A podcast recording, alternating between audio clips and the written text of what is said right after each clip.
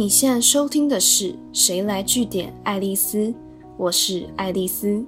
这个节目从上线到现在也默默快要二十集了。我发现大家对各种语言学习的方法很有兴趣，感觉大家都很想知道，除了上补习班、自己买教材进修，还有什么妙招是可以无痛学习，或是应该说可以不觉得自己是在学习。但是神不知鬼不觉的对某种语言更熟悉了一点，掌握度更进步了一点。我觉得很重要的一个观念是，不管你今天要学的是英文、法文，甚至是别的专业项目，比起投入大量的时间练习，更重要的是你要找对方法，帮助自己不要那么快就放弃的诀窍就是，你要结合兴趣。就以学英文来说好了。你其实是可以在做自己本来就喜欢的事情，同时学习的。你并不用刻意把时间空出来。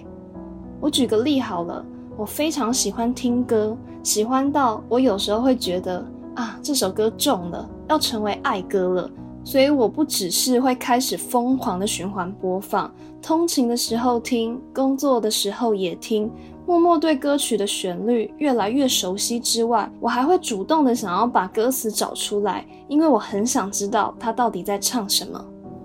通常可以朗朗上口的歌词，它的艰难字词不会到太多，所以这就会降低你觉得要一直查单字很麻烦的那个心理，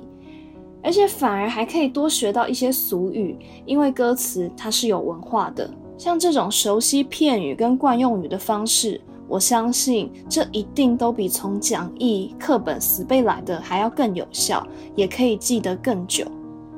至于看美剧，我曾经因为目的性太强，想要抄写里面对话的一些经典句子，单纯是想说，说不定写作或以后缺乏灵感的时候可以用到，可是就会变成才看没多久就一直按暂停。所以明明一集也才一个多小时，可是就会花好几倍的时间才能看完。这个现象，我刚好在前阵子采访口译员浩伟的时候有闲聊到。他说，这种积极进取的精神虽然还蛮值得肯定的啦，但真的会很容易半途而废。那他给我的建议是要保持看剧为主、学英文为辅的心情去从事这些兴趣。像是 The Big Bang Theory 和 CSI，它都会出现很多的专有名词。说真的，美国人其实也不可能都听得懂。他们看剧是为了放松，所以不求甚解也没什么关系。但这才是休闲的目的啊！所以在不影响理解的情况下，你真的不用每字每句都去查。那浩文那时候也加码推荐说，不要小看现在的字幕选择有多体贴。其实，就算不是美剧，你也可以学英文哦。因为现在有很多不是英文原声，也就是它原始发音不是英文的影集，可是它会另外找专业的配音员配上英文发音和英文字幕。所以，就算是韩剧或日剧好了，你也可以先研究一下它有没有切换语言的设定。这样一来，就算你没有看欧美影集的习惯，你也可以透过改用英文字幕和英文发音的方式，达到一样的效果。而且，假如你觉得这样做会影响看剧的心情，那你也可以改成开中文字幕，但是听英文。你可以自行决定你想要的学习强度。那你可能会想说，我不听歌，我也不看剧的话，我平常还可以干嘛呢？浩伟说：“如何活用，其实是大家学语言最缺乏的部分。那要如何去补足缺乏使用情境呢？现在的网络那么发达，帮助你活用语言的资源其实非常多，完全是可以补足这一块的。我举个例好了，如果你很喜欢跟时尚、彩妆有关的议题，你就可以多追踪 Vogue 或是一些美妆部落客 YouTuber。”你除了看他们的文章，它也会有一些影音内容，甚至时装周的现场连线或最新的开价彩妆开箱等等的，这样多元的内容呈现，你追踪起来也不会觉得太枯燥。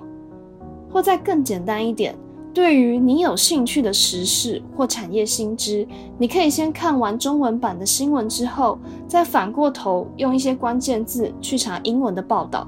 或看看这些议题在 Medium 或是其他的社群媒体上有没有引发讨论。另外，先不说台湾人比较少在用的 Twitter，Facebook 本身就是一个内容展示的大平台，你多去按赞追踪你有兴趣的人或媒体。它不见得要是那个领域的大人物，或是夺国际知名的意见领袖，只要是你觉得可以从这个网站或这个人身上学到东西，你喜欢看他们上传的影片、图文并茂的文字或文章，你就可以把他们当成是一个内容的提供者。那大家也知道，脸书的演算法已经变得像是自己随时都被监视一样可怕。其实你可能就会自动被喂送更多你可能也有兴趣的粉砖或 KOL 账号，绝对有你看不完的内容的。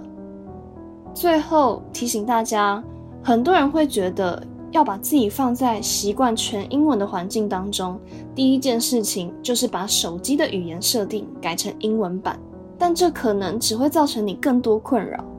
你就想想，如果今天每个地点都翻成英文。会用罗马拼音表示，你看个 Google Map 该有多痛苦。不过，你倒是可以考虑先把常用的 App，像是 Facebook 或 Instagram 的界面语言改成英文。一来，这个改变对手机的使用影响不大；二来，是你基本上本来就已经很熟悉这些 App 各个功能跟设定的位置。在这种情况下，就算你一时没有概念旁边英文选单的意思，你用过去的使用记忆，也可以帮助你更快适应这样的英文版界面哦。今天的节目就到这边，如果你喜欢今天的内容，记得按下追踪关注我，之后还有更多有趣的观察和新知要跟大家分享哦。谁来据点爱丽丝？我们下次见。